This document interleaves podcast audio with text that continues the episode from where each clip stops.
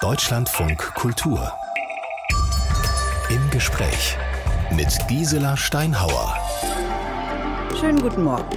Im vergangenen Jahr haben wir Sie, unsere Hörerinnen und Hörer, gefragt, welches Thema Ihnen so am Herzen liegt, dass Sie es gerne in unserer Denkfabrik diskutieren möchten.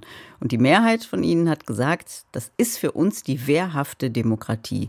Also die Frage, wie lässt sich unsere Demokratie verteidigen? Ein Jahr lang werden wir dieses Thema deshalb immer mal wieder aus verschiedenen Perspektiven beleuchten und wir starten unsere Serie heute mit diesen Gästen. Claudine Niertz, Künstlerin, Vorstandssprecherin des Vereins Mehr Demokratie und Autorin unter anderem des aktuellen Buches Die Demokratie braucht uns. Schönen guten Morgen, Frau Niert. Schönen guten Morgen. Und zu Gast ist auch Johannes Heinkes, Leiter der Gesamtschule Kierspe im Sauerland, der Graswurzelarbeit macht, indem er mit 1250 Schülerinnen und Schülern Demokratie einübt. Herzlich willkommen, Herr Heinkes. Einen schönen guten Morgen auch von meiner Seite. Man muss ja nicht in andere Länder schauen, um zu sehen, dass die Demokratie gefährdet ist. Nicht nur die Anhänger von Trump, die das Kapitol gestürmt haben, nicht nur die Anhänger von Bolsonaro in Brasilien, die einen Putsch versucht haben, sind Anlass zur Unruhe, sondern auch bei uns gibt es zunehmend Menschen, die unser gesellschaftliches Miteinander torpedieren, die Hass und Hetze säen, die einen anderen Staat wollen und dabei auch nicht vor Gewalt zurückschrecken. Rechtsextreme, Reichsbürger, selbsternannte Patrioten. Was können wir dem entgegensetzen? Wie können wir 70 Jahre Freiheit und Demokratie bewahren? Darüber möchten wir heute mit Ihnen reden unter der kostenfreien Telefonnummer 0800 22 54 22 54 oder aber per Mail an gespräch.deutschlandfunkkultur.de. Herr Heinkes, haben Sie mit Ihren Schülerinnen und Schülern über die Unruhen in Brasilien oder über die Silvesterkralle bei uns gesprochen oder beschäftigen Sie sich mehr mit dem, was die Schüler jetzt so ganz unmittelbar betrifft?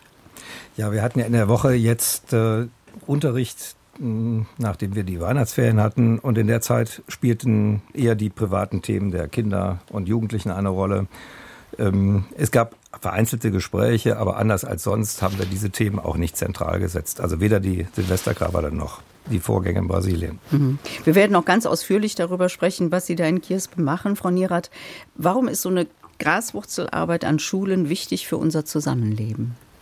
Na, ich denke, die Demokratie können wir am stärksten stärken, indem wir früh demokratische Erlebnisse ähm, erfahren. Also, dass das wirklich auch im Alltag gelebt wird. Und ich finde es sehr löblich, wenn das bereits auch in den Schulen anfängt, ähm, dass wir uns zu Demokraten heranbilden. Auch ich bin heute äh, seit 30 Jahren in der Demokratiefrage unterwegs und auch ich bilde mich jeden Tag neu zur Demokratin weiter. Die wehrhafte Demokratie, was kann jeder von uns dazu beitragen? Heute unser Thema bei Deutschlandfunk Kultur mit Claudine Niert, Vorstandssprecherin des Vereins Mehr Demokratie und mit Johannes Heinkes, Leiter der Gesamtschule Kiersbe im Sauerland. Von jetzt, Sie haben es schon gesagt, seit mehr als 30 Jahren engagieren Sie sich inzwischen und setzen sich dafür ein, dass wir unsere Demokratie wirklich leben und dabei alle Möglichkeiten ausprobieren und nutzen. Wodurch ist das ausgelöst worden, dieses Engagement? Ähm, ja, wenn ich ehrlich bin, ich war 16. Ich war 16 und auch eine sehr engagierte junge, junger Teenager. Und seinerzeit stand ich in einer Menschenkette zwischen Ulm und Stuttgart. Damals haben wir gegen die ähm, Stationierung der Pershing-2-Raketen in der Schwäbischen Alb demonstriert. Ähm, und ich stand so wirklich auf der Landstraße rechts und links meine Hände jeweils in der Hand eines anderen. Irgendwann flog der Hubschrauber über uns rüber und es kam die Durchsage, jetzt ist die Kette geschlossen. Und das war so der Moment, wo ich dachte, wenn ich jetzt loslasse, dann hat die Kette eine Lücke. Und ich wusste, ich wollte auf gar keinen Fall hier eine Lücke entstehen lassen. Und das war eigentlich ein Schlüsselerlebnis oder ein Schlüsselgefühl, was mich bis heute prägt. Ich möchte keine Lücke in dieser Gesellschaft sein. Ich möchte auch, dass es auf mich ankommt, auch auf meine Stimme. Ich habe mich dann jahrelang engagiert in Umweltverbänden und irgendwann habe ich gesagt, weil ich auch in Süddeutschland gelebt habe, warum haben wir eigentlich nicht die ähm, direkte Demokratie wie in der Schweiz? Ich möchte gar nicht ins Parlament, ich möchte nicht Politikerin werden, aber ich möchte bei wesentlichen Fragen, die uns alle betreffen, mitentscheiden. Ja, und so bin ich zu mehr Demokratie gekommen und engagiere mich bis heute ähm, für Bürgerentscheide, Bürgerbegehren, für Bürgerräte und auch ähm, ja, weitere demokratische Instrumente. Warum ist das so? Also warum direkte Beteiligung und nicht nur in Anführungsstrichen Stimmabgabe bei der Wahl? Naja, wenn man sich ausrechnet, wie oft man in seinem Leben die Chance hat, an eine Wahlurne zu gehen, äh, dann kommt man vielleicht auf 15, 20 Mal. Und ähm, das ist alle vier Jahre doch ein bisschen wenig. Also ich glaube, ich als Bürgerin und auch äh, meine Mitmenschen haben sehr viel mehr zu bieten und hätten auch sehr viel mehr Möglichkeiten, Kompetenzen einzubringen, gerade in Entscheidungen, die uns eigentlich alle betreffen. Also ein Mehr an Demokratie. Also ich würde mal das auf den Schlüsselsatz bringen. Die Demokratie können wir dann stärken, wenn wir viele demokratische Erlebnisse erzeugen und erfahren und das nicht nur alle vier Jahre. Und was können diese Menschen mit einbringen? Was können Sie mit einbringen? Naja, wenn wir jetzt mal in die Bundesländer gucken, wo wir schon ähm, Volksentscheide initiieren können, also an die 400 Begehren gab es in, auf Landesebene, auf kommunaler Ebene gucken wir auf 8000 Bürgerbegehren, dann sehen wir, dass wir eigentlich eine sehr engagierte Gesellschaft haben. Also wenn die Instrumente da sind, bringen sich die Menschen ein, machen Vorschläge. Wir erinnern uns an das Artenschutzbegehren in Bayern. Sie merken, wo in der Gesellschaft Dinge vielleicht auch vernachlässigt werden und können die initiieren und der Politik mit auf den Weg bringen. Und das Schöne bei Volksbegehren bzw. Volksentscheiden entscheiden ist, dass ein Entscheid gleichgültig ist mit einer Parlamentsentscheidung. Und das heißt nicht, dass wir die Parlamente ähm, erübrigen damit. Im Gegenteil, die unterstützen wir eigentlich damit, weil die müssen weiterhin 99 Prozent unserer Entscheidungen tagtäglich fällen. Aber die großen, wesentlichen Entscheidungen ähm, da gibt es ein großes Bedürfnis in der Bevölkerung, doch da auch beteiligt zu werden. Wann haben Sie zuletzt so ein, ein Volksbegehren in die Tat umsetzen können? Oder wann haben Sie zuletzt Ihren Anspruch umgesetzt und gesagt, ja, genau so soll es sein. Jetzt haben wir wieder was geschafft. Also ich selber habe ähm, fünf Volksbegehren initiiert. Äh, davon kommen zwei in Hamburg tatsächlich zu, auch zu einem Entscheid. Drei habe ich hier in Schleswig-Holstein initiiert. Und da war der spannende Moment, dass wir gar nicht bis zum Entscheid kommen mussten, weil ähm, man macht erst eine Volksinitiative, dann Volksbegehren, dann kommt es zum Entscheid. Und nach der Volksinitiative hat sich die Regierung jeweils immer schon mit uns zusammen an den Tisch gesetzt und hat Kompromisse ausgearbeitet, ähnlich mm. wie das auch in Bayern beim Artenschutz war. Und ich glaube, das sind eigentlich auch die Sternstunden der Demokratie, dass man miteinander ins Gespräch kommt, dass beide Seiten sich an den Tisch setzen, man einander zuhört und dann guckt, ähm, ähm, ob es einen Kompromiss, ob es eine Lösung gibt, weil beide sehen natürlich auch Dinge, die jeweils die andere Seite nicht sieht. Mhm. Worum ging es zum Beispiel in Hamburg? In Hamburg haben wir äh, 1900 ähm, 98 den Bürgerentscheid in den Bezirken eingeführt. Das heißt also, wir haben selber die Spielregeln vorgeschlagen, wie man in den Bezirken den kommunalen Bürgerentscheid einführen kann. Und darüber haben die Hamburger dann abgestimmt und haben den mit einer äh, breiten Mehrheit angenommen. Das war aber 98. Also was, genau, was liegt genau. ein bisschen näher? Also haben Sie letztes Jahr zum Beispiel näher, so Ähnliche habe ich gemacht in, haben wir gemacht in einem großen Bündnis in Schleswig-Holstein. Mhm. Wir haben den kommunalen Bürgerbegehren erleichtert. Seitdem gibt es auch sehr viel mehr Bürgerbegehren hier in Schleswig-Holstein. Und das Jüngste war, dass wir ähm, äh, ein CETA-Volksbegehren gemacht haben, dass wir gesagt haben, wenn man die CETA-Verträge ratifiziert, das sind so weitreichende Entscheidungen, die auch die Macht unserer Parlamente einschränken, da müsste doch auch das Volk auf jeden Fall mit gefragt werden. Das mhm. war das jüngste Begehren. Herr Heinkes, ähm, wenn das Volk gefragt wird, ist ja immer die Frage, ob es auch wirklich Lust hat mitzumachen. Also erfolgreiche Mitbestimmung setzt ja voraus, dass die Leute Spaß daran haben, mitzumachen und mitzugestalten. Wie viel Lust hat so ein 13 Jahre alter Schüler, den wir jetzt mal stellvertretend für einen ganzen Jahrgang nehmen, sich zu engagieren? Ja, das ist nicht einfach einzuschätzen. Ähm, auch an unserer Schule, die die Demokratiepädagogik ähm, in die Mitte der Schulentwicklung gerückt hat, ähm, gibt es auch äh, eine Reihe von oder viele äh, Schüler und Schülerinnen, die nicht politisch sind, ähm, die der Demokratie noch fernstehen. Aber umso wichtiger ist es eben, äh, dann voranzugehen und ähm, man kann damit nicht früh genug anfangen. Wir sollten schon im Alter von zehn Jahren bei uns anfangen, also ab dem fünften Schuljahr. Und wenn das dann gelingt, dann ist auch der 13-Jährige äh, voll dabei und äh, geht euphorisch an demokratische Prozesse. Was machen Sie mit zehn Jahre alten Kindern, damit es gelingt, damit die Spaß daran haben, mitzumachen? Wir haben zum einen ein eigenes Fach eingeführt, das heißt Demokratie lernen. Ähm, in diesem Fach wird der sogenannte häufig der sogenannte Klassenrat durchgeführt. Das ist ein Verfahren, wo die Schüler selbst über die Probleme, die ihnen auf den Nägeln brennen, die für sie wichtig sind, die ihren Alltag bestimmen, ähm, in einem geregelten Verfahren sich austauschen ähm, über die Wünsche, die sie haben, über was an der Schule geändert werden soll, was in, im Klassenverband anders laufen soll. ähm, ob es um die Schulhofgestaltung geht, ob es ähm, um um einen konkreten Streitfall in der Klasse geht, Probleme mit Kolleginnen und Kollegen, mit denen sie nicht zurechtkommen, ob es um Hausaufgaben geht, Handyregelungen, das ist so ein Top-Thema. Ähm, und da werden sie ernst genommen in diesem Klassenrat und ähm, ja, formulieren dann Beschlüsse, die geben sie dann ihren Klassensprechern mit, die ja. dann äh, in einem Stufenparlament zu Abgeordneten werden. Top-Thema Handyregelung, wie ist es bei Ihnen geregelt? Handys aus im Unterricht? So ist das, ja. Wir haben äh, in der Sekundarstufe 1, also in den Jahrgängen 5 bis 10, äh, generell erstmal die Regelung, dass das Handy nicht benutzt werden darf, es sei denn, äh, die Lehrer, Lehrerinnen gestatten das zu Unterrichtszwecken oder wenn man mal zu Hause anrufen möchte aus irgendeinem Grund.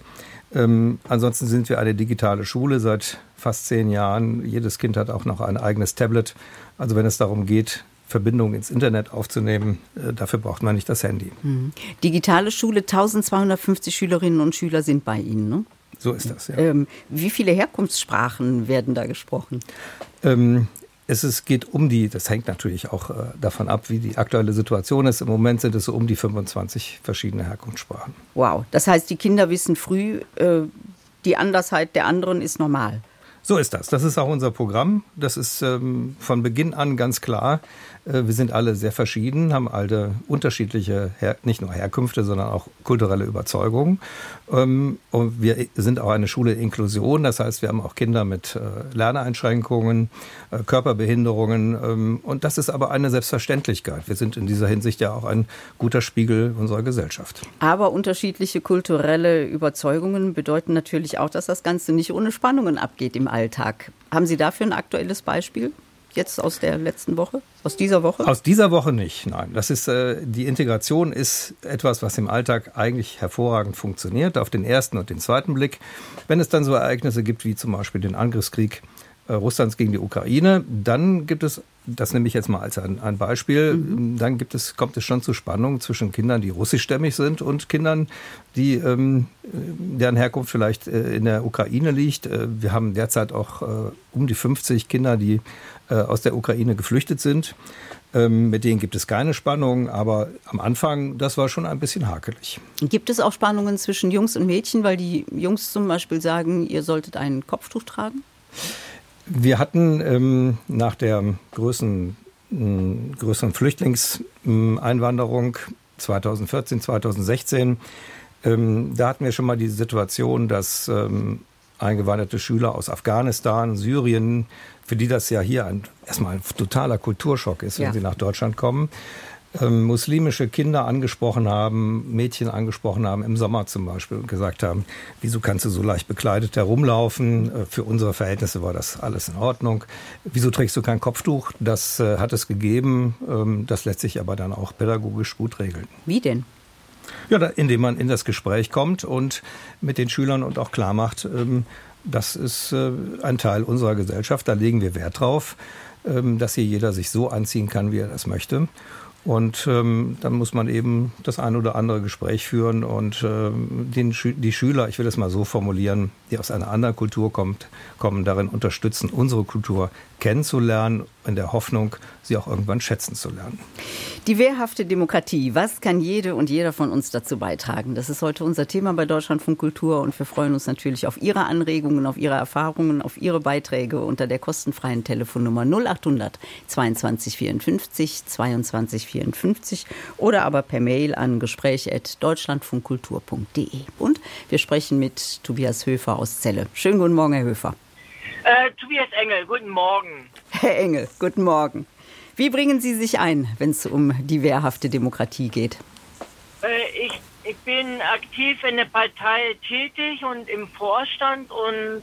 In welcher Partei sind Sie tätig? In der SPD, mhm. Ortsverein Eschede. Mhm.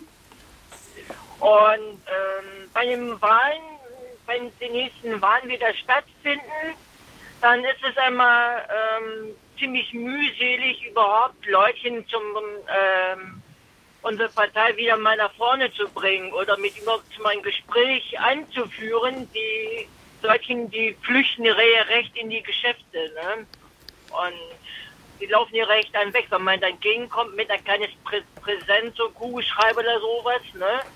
Nee, sowas wollen sie alles nicht haben und schon gar nicht mit, mit einem reden. Und in dem Ort selber gibt es auch einen NPD-Standort, ähm, der sich mehr, mehr zum Schulungszentrum sich baut, aufbaut und äh, davon wollen, wollen einen großen Teil der, der Bevölkerung auch nichts wissen. Die sagen, die machen ja nichts. Ne? Aber wie es so schön heißt, im, ähm, im Anfang soll man sich wehren, damit es äh, damit es es nicht auf, aufbauscht. Aber mittlerweile ist das, das Schulungszentrum ähm, durch Aussagen von anderen schon recht fortgeschritten, dass da auch die Reichsbürger sich dort auch schon die Hände geben und AfD-Mitglieder sind da angeblich auch schon äh, gesichtet worden. Ne? Das ist also hochbrisant und ähm, also, das, das mich mehr. Das ja. ist eigentlich ein Ort, wo man sich also repräsentiert. Wir sind ein bunter Ort und kein brauner Ort. Mhm. Herr Engel, ich höre aus dem, was Sie erzählen, dass Sie eben viel Politikverdrossenheit erleben. Ähm, was motiviert Sie denn, trotz allem weiterzumachen, trotz allem an diesen Ständen zu stehen, trotz allem Kugelschreiber zu verteilen und zu versuchen, mit den Leuten ins Gespräch zu kommen? Weil das hier alles hier möglich ist, weil wenn man was ändern will, dann muss man äh, aktiv auch machen. Das heißt also auch eine Partei eintreten und dann äh, zu seiner Meinung stehen und auch sagen und nicht und nicht so ähm, bei der Arbeit, beim Arbeitskollegen äh, da rummeckern oder äh, mhm. am Stammtisch in der, in der, in der eine Kneipe und da, da rumplären. Das bringt ja nichts. Man muss schon, wenn man was sagen will und was verändern will im Land, dann muss man das eben so über diesen demokratischen Weg machen. Und das Land ist ja bunt und bietet viele Möglichkeiten, um sich zu äußern. Von jetzt das, was Herr Engel erlebt und das, was er gerade erzählt, dass es so mühselig ist mit dieser Arbeit, die er da macht, das ist wahrscheinlich ein Eindruck, den viele teilen, die sich engagieren. Also, dass die Freude am Nölen größer ist als die Lust, sich zu beteiligen. Weil es natürlich auch immer viel leichter ist, auf die da oben zu schimpfen, statt selbst etwas für das Land zu tun. Wie kann man Menschen begeistern, die überhaupt nicht begeistert werden wollen? Ja, das ist interessant, was Herr Engel beschreibt aus Celle, weil das ist natürlich zweierlei. Das ist Problem und Chance zugleich. Wir haben immer mehr äh, Menschen, die auch Schwierigkeiten haben, sich überhaupt zu fragen, welche Partei soll ich wählen und in welche Partei soll ich überhaupt gehen. Das ist mal ein Problem für sich, da müsste man gesondert mal drauf gucken. Das andere Problem ist, auf der Straße mal eben angesprochen werden und äh, mit einem Kugelschreiber für die eine oder Partei angeworben zu werden, ähm, trifft es auch noch nicht ganz. Also ich kann Ihnen mal sagen, hier in meiner Gemeinde, äh, wir haben im Mai Kommunalwahlen, bin ich tatsächlich direkt angeschrieben worden von ähm, ähm, zwei Parteien mit der Bitte doch zum Beispiel für die Kommunalwahl zu kandidieren. Und das fand ich richtig gut, weil im Ort bin ich direkt angesprochen. Ich kann auch mündlich angesprochen werden, ich kann auch telefonisch angesprochen werden. Und mir kann ganz klar jemand sagen, ähm, Claudine, du kannst hier im Ort mitgestalten, wir brauchen dich, deine Kompetenz ist gefragt. Ähm, da würde ich ganz anders drauf reagieren, als wenn mir einer auf dem, äh, unterm, unterm bunten Schirm einen Flyer mit in die Hand gibt. Ich sage das auch zu der Jugend. Ähm, die ganze globale Klimafrage ist letztendlich eine, ein Problem, was wir kommunal lösen müssen. Das heißt, jetzt sind die Kommunen genau an dem Hebel dran, den wir dringend brauchen, nämlich all das, was wir verändern müssen, was wir transformieren müssen, in der Kommune umzusetzen. Deswegen sage ich immer, liebe Jugend, äh, klebt euch nicht an die Straße, sondern geht wirklich in die Kommunen und fangt an mitzuarbeiten, mitzugestalten. Entweder über Bürgerbegehren, was natürlich auch möglich ist, da muss man nicht vier Jahre in den Gemeinderat gehen, aber ähm, noch sinnvoller ist es natürlich, sich gleich in den Gemeinderat zu setzen und dort mitzuarbeiten und mitzuwirken, statt zu sagen, die anderen sind schuld, hier verändert sich ja nichts. Mhm. Herr Heinkes, Ihr Rat oder Ihr Tipp an Herrn Engel? Ja, ähm, ich denke, man sieht daran auch, dass sich ähm, die Zeiten etwas verändert haben, dass vielleicht äh, Formen des Wahlkampfes, ähm, mit denen wir aufgewachsen sind und die da auch gut funktioniert haben, heute vielleicht auch nicht mehr alle Zielgruppen erreicht. Ähm, ich denke, wer über Demokratiepädagogik spricht, der äh, spricht auch immer über Medienpädagogik. Äh, für die, äh, sagen wir mal, die Form der Öffentlichkeit haben sich doch erheblich gewandelt durch die Digitalisierung und ähm, bisweilen braucht man, um jetzt zum Beispiel die Menschen aus meiner Schule, die Kinder und Jugendlichen anzusprechen, ähm, sind die sozialen Netzwerke sicherlich genauso bedeutsam wie die Begegnungen auf der Straße, zumindest als Initialzündung. Ähm, das ist das eine. Äh, das andere ist, äh, Sie, Frau Niert hat ja gerade die kommunale Beteiligung angesprochen und das kann ich nur unterschreiben. Ähm, bei uns in Kierspe im Sauerland ähm, gibt es jetzt seit neuestem auch die Möglichkeit, dass Schüler mit in den Schule- und Kulturausschuss kommen, als sachkundige Bürger dann angehört werden. Das ist etwas sicherlich ein langfrist, längerfristiger Prozess, dass sie dann auch tatsächlich ernst genommen werden und angehört werden in ihren Anliegen. Aber das sind äh, doch wichtige Schritte. Wie viele Schüler machen davon Gebrauch? Ähm, da, das ist begrenzt. Also da gab es auch äh, auf kommunalpolitischer Ebene äh, große Diskussionen, mhm. ob man auch Elternvertreter zulässt. Das ist dann für die Grundschulen ähm, gestattet worden, aber nicht für die weiterführende Schule, für unsere Schule. Dann hat man den Kompromiss gefunden, von den Grundschulen kommen die Eltern, von uns kommen die kommen zwei Schüler, Schülerinnen. Mhm. Es sind sogenannte sachkundige Bürger. Äh, von denen gibt es dann in dem, im, im Rat und ähm, in den einzelnen Ausschüssen der Stadt ähm, Vertreter, die sich dann eben sachkundig aus ihrer Perspektive dazu äußern können. In der Hoffnung, dass das dann auch repräsentativ ist. Herr Engel, ich danke Ihnen sehr für Ihren Anruf aus Celle. Drücke Ihnen die Daumen für die weitere politische Arbeit und dass sie nicht ganz so mühselig bleibt, wie Sie es uns beschrieben haben. Und wir gehen von Celle nach Halle zu Christoph Tolke. Schönen guten Morgen. Ja, guten Morgen. Herr Tolke, wie bringen Sie sich ein, um die wehrhafte Demokratie zu leben und zu unterstützen? Mm, tatsächlich nur im ganz kleinen Maßstab eigentlich. Also wir sprechen ja viel äh, in Freundeskreisen oder in der Familie über Politik, über äh, auch ja, Lebensstil als ähm, politisch motivierten, zum Beispiel ähm, im Umweltschutz. Und dabei fällt mir ähm, immer wieder auf, dass unsere Generation ja deutlich kleiner ist als die, ähm, vor allem natürlich die Babyboomer-Generation. Und ich glaube, dass daher zum Beispiel auch ein bisschen ähm, eine Frustration bei unserer Generation, also der, den unter 30-Jährigen entstanden ist, dass wir merken, wir, ähm, wir sind nicht so relevant für die Demokratie, weil wir demografisch viel weniger ähm, ja, eine große Rolle spielen. Bei Wahlen, auch bei Volksentscheiden zum Beispiel. Also der Brexit, finde ich, ist da ein sehr gutes Beispiel, dass ähm, die Jüngeren ähm, zwar sehr interessiert daran waren, in der EU zu bleiben, aber die älteren Generationen das Vereinigte Königreich trotzdem rausgewählt haben. Und deswegen finde ich es, glaube ich, auch sehr schwierig, ähm, Herr Hankes an der Schule den Schülern zu erklären, Demokratie ist wichtig, Demokratie ist gut, aber ihr seid eigentlich gar nicht hm, die wichtige Wählergruppe, die angesprochen wird von der Politik und die auch gar nicht so viel verändern kann. Also die ähm, genau die jüngeren Altersklassen, die können gar nicht die Wahl so entscheiden, ähm, dass, dass man wirklich den Eindruck hat, man kann demokratisch was bewegen. Und ich glaube, da kommt zum Beispiel auch so ein bisschen diese ähm, Proteste der äh, letzten Generation und andere Gruppen äh, ins Spiel, dass wir sagen, eigentlich wäre es so viel vernünftiger, bessere, ähm, besseren Umweltschutz, bessere Klimapolitik zu machen. Aber die Generation, die es eh kaum noch betreffen wird, die wählen so stark gegen diese Interessen, mhm. dass ähm, ja, wir ein bisschen nicht weiter wissen, wie wir Demokrat mit demokratischen Mitteln noch ähm, unsere, unsere Zukunft retten sollen, wenn, ähm, ja, wenn die älteren Generationen das ähm, daran kein Interesse haben.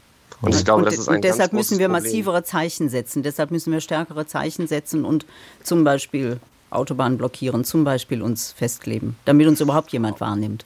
Ob, ob diese Zeichen jetzt so sinnvoll sind, das will ich gar nicht bewerten. Ähm, ich glaube, was halt einfach nur als Problem anzuerkennen ist, ist, ähm, jüngere Menschen haben in unserer Demografie einfach weniger Mittel, sich demokratisch zu verwirklichen.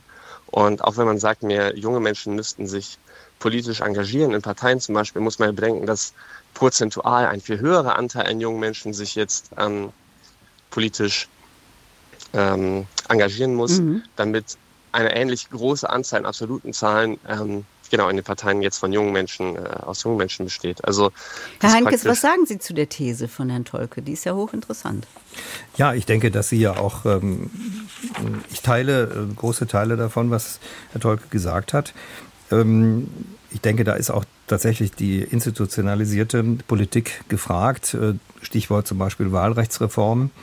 Ähm, und wenn ich jetzt den Blick auf die Schule wende und sage, ähm, umso wichtiger ist es ja, oder Herr, Herr Turke hat jetzt vor allen Dingen auch von Wahlen gesprochen. Aber Wahlen sind eben nur ein Teilaspekt äh, von Demokratie. Ähm, die Demokratie ruht auf den Ressourcen in der Gesellschaft und die, ähm, die Identifikation mit, mit der Demokratie ist wichtig. Und umso wichtiger ist es, dass die Schüler von von oder die Kinder und Jugendlichen schon in der Schule lernen, dass sie wirklich wirksam sind bei dem, was sie, äh, was ihre Anliegen sind, dass sie sich einbringen können, ähm, dass die Kontroverse ähm, sozusagen das Zentrum der Demokratie ist, die Diskussion und dass es vollkommen in Ordnung ist, auch unterschiedlicher Meinung, unterschiedliche Überzeugungen zu haben, unterschiedliche Interessen zu verfolgen.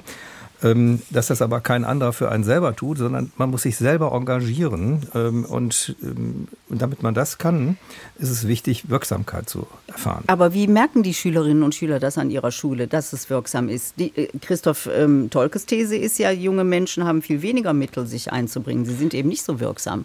Ja, gesamtgesellschaftlich ist das, ähm, kann ich da jetzt nicht viel zu sagen. Ich denke, da wird äh, sehe ich das ähnlich. Aber wenn wir jetzt mal den kleinen Mikrokosmos unserer Schule nehmen, mhm. ähm, dann äh, und es um solche Themen geht wie das Mensaessen, äh, Themen geht wie die Schulhofgestaltung, äh, die Handyregelung und so weiter. Und wenn die Schüler dann merken, dass sie durch ähm, ja, durch ihre Ideen Prozesse anstoßen, dass da Dinge umgesetzt werden, dass es dann auf einmal tatsächlich Wasserspender in der Schule gibt. Ja, das sind so Kleinigkeiten, ähm, dass in den Toiletten andere Spiegel aufgehängt werden, dass vielleicht auch die Mensa in ihrer Trägheit mal auf die Wünsche der äh, Schüler reagiert und das Essen umstellt. Ähm, das sind ja Erlebnisse der eigenen Wirksamkeit. Ähm, dass man, dass sie gehört werden, wenn sie zum Beispiel, äh, wir haben ja einen, äh, im November einen äh, Demokratiepreis bekommen, haben in, waren in Berlin, ähm, sind damit ausgezeichnet worden und äh, die Schüler sind auch von Politikern gehört worden, auch ähm, das heißt auf der überregionalen Ebene, auch auf der Ebene äh, der Kommune. Ähm, ich denke, die Schüler, die das konkret erleben, die nehmen das mit. Ich würde gerne noch auf einen anderen Punkt kommen, Herr Tolke, den Sie ganz am Anfang eingebracht haben. Sie haben ja gesagt, die Jungen sind im Grunde genommen bei dieser Brexit-Abstimmung untergebuttert worden. Bedeutet das für Sie, es hätte so eine Abstimmung wie über den Brexit niemals geben dürfen? Es hätte keinen Volksentscheid, keine Bürgerbefragung geben dürfen? Ja, das ist ein Problem der Demokratie, das ich jetzt auch nicht gelöst habe. Ähm, dass praktisch die, die Entscheidungen für die Zukunft von Menschen getroffen werden, die diese Zukunft vielleicht gar nicht erleben werden. Also es gibt sehr viele ältere Menschen, die für den Brexit gestimmt haben und ihn nie erlebt haben, während die jüngeren Menschen noch 50 Jahre damit leben müssen. Und ob man das vielleicht irgendwie berücksichtigen kann bei, ähm, bei der Demokratie. Also ich weiß, dass Herrn Spahn und auch andere Politiker mal ähm, überlegt hatten, so eine Art Familienwahlrecht einzuführen, dass ähm, die, die Wahlstimmen von Minderjährigen an ihre Eltern delegiert werden, bis sie 18 werden und dadurch Familien ein höhere, einen höheren Stimmanteil bekommen. Das sind so Ideen, da sagt man, also da würde ich sagen, das setzt vielleicht an, an genau diesem Problem an, dass halt ähm, ja, ein 85-jähriger Wähler vielleicht noch vier Jahre, vielleicht noch zehn Jahre höchstens mit seinen Entscheidungen, die er ähm, an der Wahlurne getroffen hat, leben muss. Mhm. Aber Minderjährige, die gar keinen Einfluss darauf haben, noch 60 oder 80 Jahre damit leben müssen. Und ähm, wenn die Demokratie das irgendwie berücksichtigen könnte, ich glaube, dann, ja, das wäre eine, das ist eine sehr schwierige Aufgabe, klar, aber. Aber von jetzt, ist, ist, diese ja, Aufgabe lösbar? Ist diese Aufgabe lösbar? Sie sind ja eine ja, Verfechterin der direkten Demokratie. Also erstmal, was ich sehr schön finde, ähm, man kann sich sehr gut in Herrn Tolke ähm, hineinversetzen. Ich kannte das selber als 16-Jährige. Man hat das Gefühl, man ist völlig ohnmächtig äh, dem Rest der Welt gegenüber. Und wenn man dann natürlich auf der Straße steht und auch so einer ganzen Front von Polizisten gegenübersteht, dann hat man wirklich das Gefühl, so jetzt bin ich wirksam der großen Macht gegenüber. Ähm, das löst alles noch nicht das Problem. Und ich glaube aber natürlich, das ist ein, eine Bevölkerungsgruppe, die sich genauso fühlt. Es gibt auch andere Bevölkerungsgruppen, ältere oder Alleinerziehende oder Migranten. Also jeder kann sich durchaus auch in seiner Klientel ohnmächtig dem Rest gegenüber äh, empfinden. Und ja, ist völlig richtig. Brexit war wirklich ähm, fatal. Auch wir von Mehr Demokratie haben das Desaster kommen sehen und sehr kritisiert, weil das vor allem nach extrem unfairen Regeln ablief in, äh, äh, in England England, das wäre in Deutschland nie möglich gewesen. Da hätte es ein faires, transparentes Verfahren gegeben, was nicht von allen Seiten hätte so manipuliert werden können, wie das in, in England der Fall war. Also, dass, da, dass der Entscheid so ausgegangen ist, wie er ausgegangen ist, hat vor allem damit der Qualität zu tun, die zu dem Entscheid geführt hat. Und da haben wir tatsächlich in Deutschland einen völlig anderen Standard und völlig andere Prozesse. Jetzt aber auf die eigentliche Frage zurückzukommen. Mhm wie bildet man denn die verschiedenen Interessensgruppen, die in der Gesellschaft leben, eigentlich ab? Und da haben wir ähm, jetzt jüngst äh, für den Bundestag die ersten beiden bundesweiten ausgelosten Bürgerräte durchgeführt. Das war unter der Schirmherrschaft noch von Wolfgang Schäuble. Wir haben das modellhaft für den Bundestag durchgeführt und der Bundestag war so, so überzeugt davon, dass er jetzt drei weitere Bürgerräte auf, die, ähm, auf den Weg gerade bringt. Also was läuft das, wie läuft das ab? Das heißt, wir haben bundesweit aus den Einwohnermelderegistern 160 Menschen ausgelost und haben aus den Ausgelosten äh, den Spiegel der Gesellschaft zusammengesetzt nach äh, Anteilen der Bevölkerung, ähm, nach Geschlecht, nach Alter, nach Migrationshintergrund, nach Bildungsabschluss und nach Stadt-Land-Verteilung. Das heißt, wir haben eigentlich ein Mini-Deutschland an einen Tisch gebracht, ähm, den Querschnitt der Gesellschaft an einen Tisch gebracht, die dann eine politische Frage ähm, quasi für den Bundestag. In dem Fall war es die Frage nach Deutschlands Rolle in der Welt. Wie soll Deutschland sich zukünftig verhalten, militärisch, wirtschaftlich, umweltpolitisch und staatsrechtlich? Mhm. Und diese Frage haben die Menschen wirklich handfest diskutiert. Und die jüngste war 16 und der älteste war 92. Und man muss sich das vorstellen, die 160 werden, kriegen immer einen Input, ähm, eine Viertelstunde pro Contra und werden danach an Tische gelost, sodass sie immer in Siebener, Achtergruppen zusammensitzen und erarbeiten dann Vorschläge. Und dieses Element ist wirklich, wirklich sagen, ein neues demokratisches Element, was gerade Furore macht. Ähm, es gibt auch kommunale Bürgerräte, so auch in Berlin der Klimarat, wo gerade die Stadt gesagt hat, alle Vorschläge werden wir übernehmen. Das Besondere an diesen Formaten ist die Art, wie man einander zuhört und einander versteht, weil es nicht darum geht, den anderen zu überstimmen oder wegzuargumentieren, sondern es geht darum, verstehe ich, warum dem anderen die Position so wichtig ist, aus welchem Hintergrund spricht er. Mhm. Und wenn Sie so 160 verschiedene Positionen gehört haben, dann stellt sich die Frage so, und was ist das, was wir allen empfehlen können? Und da entsteht sowas wie Gemeinsinn, so ein Gemeinsinnserlebnis. Und dann äh, kann man auch gemeinwohlorientiert Empfehlungen abgeben. Ich glaube, das ja. ist gerade ein neues Instrument, ähm, was eine Lösung an der Stelle bieten könnte. Herr Tolke, ich danke Ihnen sehr für diesen Anruf aus Halle an der Saale. Und die 0800 22 54 22 54 hat in Berlin André Weiß gewählt. Guten Morgen, Herr Weiß. Ich grüße Sie.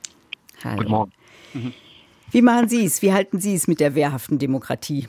Okay, also eigentlich hätte ich andersrum beantwortet, aber ich antworte so. Also mein Beitrag zur wehrhaften Demokratie ist, dass ich mich immer extremst aktiv beteilige an, an, ähm, an medialer äh, Formulierung. Also wenn jetzt also irgendwo, wenn ich in der Zeitung oder im, im Rundfunk oder irgendwas höre, dann versuche ich mich da einzubringen, um zu sagen, es ist komplizierter als die Aussage, die da gerade getroffen wurde. Oder manchmal sind die Aussagen auch in der Art ähm, so sehr vereinfacht oder, oder, oder auch vielleicht falsch, dass ich dann dagegen, also ich denke, das ist mein Beitrag als Mensch in, in diesem Land, dass ich versuche, dass die Medien und auch die Politik korrekt eigentlich die Diversität widerspiegelt. Sie hatten ja gerade vorher die, die, Ihre zwei Gäste formuliert, man muss die Meinung aller aushalten und das ist meiner Meinung nach der Schlüssel. Also wenn man da äh, Modelle findet, dass wir uns alle gegenseitig zuhören, dann finden wir auch wirklich wieder äh, in diese Situation, dass die Menschen Vertrauen gewinnen.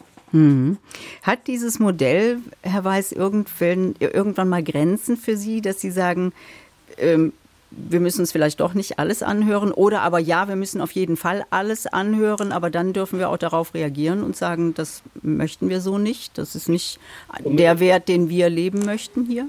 Unbedingt. Also ich persönlich glaube, ähm, dass man erstens mal, ja, also logischerweise hat es Grenzen. Also wenn ich jetzt sagen wir wirklich in die in die, in die absolute ähm, Beleidigung der Persönlichkeit komme und so weiter, geht klar. Also das geht nicht. Aber bestimmte Sachen haben ja, also oftmals hat ja etwas Gründe. Also muss ich, muss ich, wenn ich so ein Argument höre, das eigentlich erstmal aushalten, um rauszukriegen, was war denn die Ursache, warum ist der ist denn mein Gegenüber da hingekommen, um dann sozusagen sachlich da reinzugehen.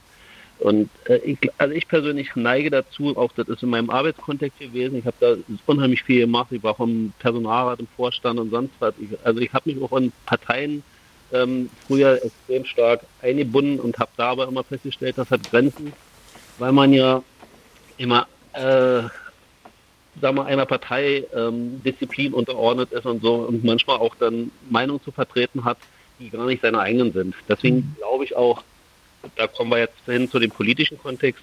Ich glaube, dass dieses Schweizer Modell, wo man also immer konkret plebiszitäre Ansätze hat, über den eigentlichen Parteistruktur, äh, das finde ich, glaube ich, besser. Dann habe ich nämlich, ich stelle ja fest, in jeder Partei gibt es Persönlichkeiten, wo ich sage, das ist okay, mhm. sind in Ordnung. Und in jeder Partei gibt es aber auch welche, wo ich sage, niemals, niemals. Insofern stehe ich wirklich dann immer bei jeder Wahl davor und sage, ja, wen soll ich wählen? Weil beide, also alle haben sozusagen mich eigentlich zutiefst enttäuscht. Mhm. Und ähm, da wäre für mich wirklich diese Lösung, wie Sie gerade gesagt hatten, äh, eine Kultur, die besonders auch durch die Medien ja mit unterstützt werden muss, mhm. dass man also die, diese Diversität aushält. Ne? Also ich, Sie hatten ja vorhin dieses Beispiel gebracht, ähm, dass jetzt im Bundestag da diese Beiräte da ähm, zum, zum Sprechen kommen. Was die Bürgerräte, ja, hatte, von, äh, hatte Frau Niert von erzählt. Mhm. Wunderbar. Da habe ich natürlich sofort wieder die, äh, die Überlegung, Sie hatten ja gesagt, da gibt es dann so eine Altersspannbreite von, ich sage jetzt mal 60 bis 92. Aber das heißt ja nicht, dass der 92-Jährige per se alle 92-jährigen Interessen vertritt. Also ja, dann ist er dann hat er zwar, äh, ist ein Vertreter des Alters, aber auch im Alter habe ich doch unterschiedliche Betrachtungen und umgekehrt natürlich auch im Jungen. Mhm. Das heißt, ich habe natürlich erstmal eine bestimmte Altersdiversität vielleicht abgefangen, aber ich habe doch deswegen nicht die unterschiedlichen anderen Überlegungen. Also insofern, das ist so kompliziert, ne? also wie der also und, und, und Dann da fragen wir doch danach nochmal, Herr Weiß. Äh, ja, Frau, Frau, Frau Niert, die Bürgerräte. Wenn Sie uns das nochmal erklären. Sie haben ja vorhin schon dieses Losverfahren erläutert. Mhm. Genau, ein Bürgerrat ist ein Beratungsgremium, das einberufen wird, um eine politische Frage zu beantworten. Idealerweise ähm, das Parlament lädt ein, der Bundestag.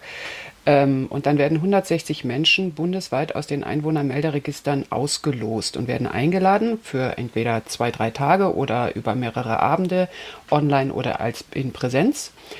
Und ähm, aus den Rückläufern, also denjenigen, die gezogen wurden, wird dann nochmal geschaut, ob sie tatsächlich auch den Querschnitt der Bevölkerung repräsentieren. Also nach Alter, nach Bildungsabschluss, nach Geschlecht, nach Wohnort, so dass wir einigermaßen einen Spiegel der Gesellschaft haben. Und das heißt natürlich auch, wir haben auch extreme Positionen dort mit am Tisch. Und das Besondere ist, dass wenn diese 160 Menschen in mehreren Formaten miteinander ins Gespräch gehen, einen Input bekommen, Informationen bekommen äh, zu der Fragestellung Pro und Contra, sich äh, Sachen auch nochmal durchlesen können, dann merkt man auch, dass die extremen Positionen zwar ausgesprochen werden und auch gehört werden, aber sie sich im Laufe des Prozesses auch ausnivellieren. Denn oft ist es so, ich sage immer, ähm, jeder Mensch hat zwei Grundbedürfnisse für seine seelische Gesundheit. Äh, er möchte erstens jeden Tag einmal wahrgenommen werden und er möchte jeden Tag am liebsten etwas verändern. Und das sind Bedürfnisse, die kennen wir im Privaten, die kennen wir aber auch im Politischen. Jeder, der auf der Straße steht, sein Transparent hochhält, sagt, bitte sieh mich und bitte bezieh mich mit ein, was immer du entscheidest, was auch mich betrifft. Und in diesen Prozessen im Bürgerrat entsteht re ähm, regelrecht ein Dialog für Lösungswege. Das heißt, man geht davon aus, dass man 160 verschiedene Positionen an einem Tisch hat und garantiert ist auch ihre Position irgendwo mit vertreten. Und dass diese Positionen sich dann aber miteinander aushandeln, um zu einer Lösung zu kommen, die für alle tragfähig ist. Das heißt, ein Bürgerrat ermittelt eigentlich das, was in der Gesellschaft mehrheitsfähig wäre. Mhm. Und das ist natürlich eine Information, die für einen Politiker und eine Politikerin unglaublich wichtig ist. Die haben sonst nur ihre Expertenmeinung oder ähm, Meinungsumfragen. Aber in dem Moment haben Sie mal wirklich ein Beratungsgremium aus der Bevölkerung, was Sie berät. Und Sie können auch noch direkt sich auch, ähm, es gibt immer einen, einen Abend oder ein Treffen, wo sich die Politik mit den Bürgern trifft. Und das ist ein sehr besonderer Moment, weil die Bürgerinnen und Bürger dann sagen, oh, ich habe gar nicht gewusst, dass Politik so schwierig ist. ja. Es ist ja gar nicht so einfach, ja. immer alles zu entscheiden. Mhm. Oft gibt es äh, rote Linien was weiß ich, äh, äh, äh, bewaffnete Drohnen nach Afghanistan zu schicken, um unsere, unsere Soldaten zu schützen, ja oder nein? Das ist eine wirklich schwierige Frage. Äh, und umgekehrt die, haben Politiker und Politiker in aller Fraktionen uns bestätigt, wow, wir hätten gar nicht gedacht, dass ähm, zufallsausgewählte Bürger so intensiv, so fachkundig äh, diskutieren können. Und gerade diese Expertise, oft haben wir ja auch Menschen dabei, die haben sich von der Politik schon völlig verabschiedet, die sagen, ich hab, wollte damit nichts mehr zu tun haben, die drehen sich wieder und sagen, wow, ich interessiere mich jetzt wieder für Politik. Ich kann mir vorstellen, mich in einem Verband zu engagieren mhm. oder in eine Partei zu gehen oder ähm, mich aufstellen zu lassen. Andreas Tillner aus Berlin schreibt dazu, ich stehe kurz davor, eine Partei zu gründen, die Partei für demokratische Teilhabe, Bürgerräte flächendeckend in Deutschland dauerhaft installieren. ja, das sind immer so die Wünsche, die wir dann hören. Das sind dann Ein-Punkt-Parteien. Ich würde jetzt äh, keine Partei mehr gründen, außer sie heißt die letzte. Mhm. Ähm, nein, äh, aber das ist natürlich völlig klar. Deswegen ja. gibt es aber auch solche Organisationen wie uns, Mehr Demokratie Demokratie, ähm, sieht man auch auf unserer Webseite, ähm, kann man gerne auch unterstützen. Wir setzen uns ja gerade dafür mhm. ein, dass solche neue Elemente aufgenommen werden. Wir haben an vielen Landesverfassungen mitgewirkt. Ähm, das, da muss man nicht gleich eine Partei gründen. Herr Weiß, danke für Ihren Anruf, für Ihren Beitrag aus Berlin und dafür, dass Sie immer wieder darauf drängen, dass es differenziert ausgesprochen wird. Sie möchten aber noch was sagen zu Frau Niert. Nö, nö. Ah, dann danke ich Ihnen sehr für den Anruf. Was Sie gesagt haben, das, das ja. letzte war wunderbar. Also die, genau diese Aussagen eben waren wunderbar. Die sind natürlich in dem Sinne, ja, also, also ich, da bin ich ein bisschen am Zweifeln, wo ja. Sie sagt, die trifft garantiert meine Meinung. Wahrscheinlich glaube ich nicht, dass 140 meine Meinung haben. Aber insgesamt ist das erstmal eine gute Überlegung. Danke. danke Ihnen für den Anruf aus Berlin und wir gehen nach Bochum zu Hubert Gabriel. Guten Morgen, Herr Gabriel. Ja, schönen Morgen aus Bochum in die Runde. Ja, also ich bin vom Radentscheid Bochum und hier hat es äh, äh, im letzten Jahr hat es hier ein Bürgerbegehren gegeben für bessere Radwege. Ich weiß nicht, ob das jeder kennt. Da geht es halt, dass die Infrastruktur in der Stadt verbessert werden soll. Mhm. Wir haben in viereinhalb Monaten haben wir 17.000 Unterschriften gesammelt, trotz Corona, trotz schlimmster Corona-Auflagen, also war glaube ich schon vor zwei Jahren. Also wie gesagt, da waren schlimmste Corona-Auflagen und wir hatten halt nicht so die Möglichkeit, in geschlossenen Räumen halt äh, Unterschriften zu sammeln und haben die halt vor allen Dingen draußen gesammelt. Und wir sind auch danach, nachdem wir die 17.000 Unterschriften haben, in den, in den äh, Diskurs mit den Parteien gegangen und haben äh, auch äh, immer wieder diskutiert, äh, wie unsere Forderung sozusagen mit der, mit der Politik, mit den Parteien oder mit dem, mit dem Rat in Einklang zu bringen ist. Wir haben auch äh, eigentlich immer fruchtbare Diskussionen geführt. Und äh, danach ging es aber darum, da gab es dann so ein paar Dinge, wo es halt zum Beispiel äh, darum ging, äh, klare Ziele. Also wie heißt man, wie heißt das so schön, dass halt äh, gesagt wird, das muss in zwei Jahren umgesetzt werden. Jedes Jahr sollen so und so viele Radwege gebaut werden. Und mhm. da merkte man, dass die Politik Angst hatte, dass sie Angst hatte, dass sie in, in, in, in äh, Dringlichkeit kommt, dass sie das nicht umsetzen In Zugzwang, kann. ja. In Zugzwang, Entschuldigung, das Wort mhm. fehlte mir. Genau, in Zugzwang. Ja, und da ist es dann dazu gekommen, die haben also mehr oder weniger, sind dann die äh, Verhandlungen erstmal abgebrochen worden und die Stadt Bochum hat dann einen sogenannten Dringlichkeitsbeschluss dann am 1. April letzten Jahres dann gemacht, wo dann alle Parteien sozusagen, also erst wurde der Bürgerrat, äh, das Bürgerbegehren für unzulässig erklärt, das war, das, das war der, der, der Vorlauf. Das heißt, äh, weil eben in NRW darf man nur über äh, Fragen mit Ja und Nein beantworten, aber so ein Bürgerbegehren für Radverkehr beinhaltet halt sehr komplexe Unterpunkte. Und mhm. aufgrund dessen wurde das von einem, äh, wurde das halt äh, ein Gutachten erstellt von einer Anwaltskanzlei, die auch schon in Bielefeld einen ähnlichen Bürger, ein ähnliches Bürgerbegehren abgelehnt hatte, wurde das in Bochum auch abgelehnt. Weil so. ihr dann einen Formfehler gemacht habt und Fragen gestellt habt, die man nicht ja, mit Ja oder Nein beantworten Genau, konnte. es ist eigentlich kein Formfehler, nur es ist halt in NRW so, dass man das so nicht machen darf, aber es ist eben strittig. Wir mhm. klagen da jetzt auch gegen. Mhm. So, aber daraufhin hat das dann ein Dringlichkeitsbeschluss gegeben, eine Dringlichkeitssitzung am 1. April letzten Jahres, ein richtiger Aprilscherz, und da wurde sozusagen ein, ein, ein Bürgerbegehr, also ein, ein Radverkehr, äh, Rad, wie sagt man, Radentscheidlich, äh, also ein ganz kleiner Radentscheid wurde sozusagen, der dann die, die Politik hat dann sozusagen ihren Radentscheid äh, da äh, ähm, äh, zusammengeschrieben, ja. ja. der halt nichts beinhaltet, keine, ja. keine äh, Ziele, keine Verbindlichkeiten ja. und äh, Herr Gabriel, ich muss das mal zusammenfassen, weil das sonst zu lang wird. Also das Bürgerbegehren wurde, das Bürgerbegehren wurde abgelehnt. Genau. Das heißt, Ihnen wurde diese direkte Demokratie auch erschwert. Also dadurch, dass da eben diese Geschichten mit Ja und Nein und das müsst ihr eigentlich ganz anders machen. Hat das denn für Sie zur Folge, dass Sie sagen, so jetzt höre ich auf mit meinem Bürgerbegehren, ich bin nämlich jetzt frustriert, ich habe keine Lust mehr auf direkte Demokratie?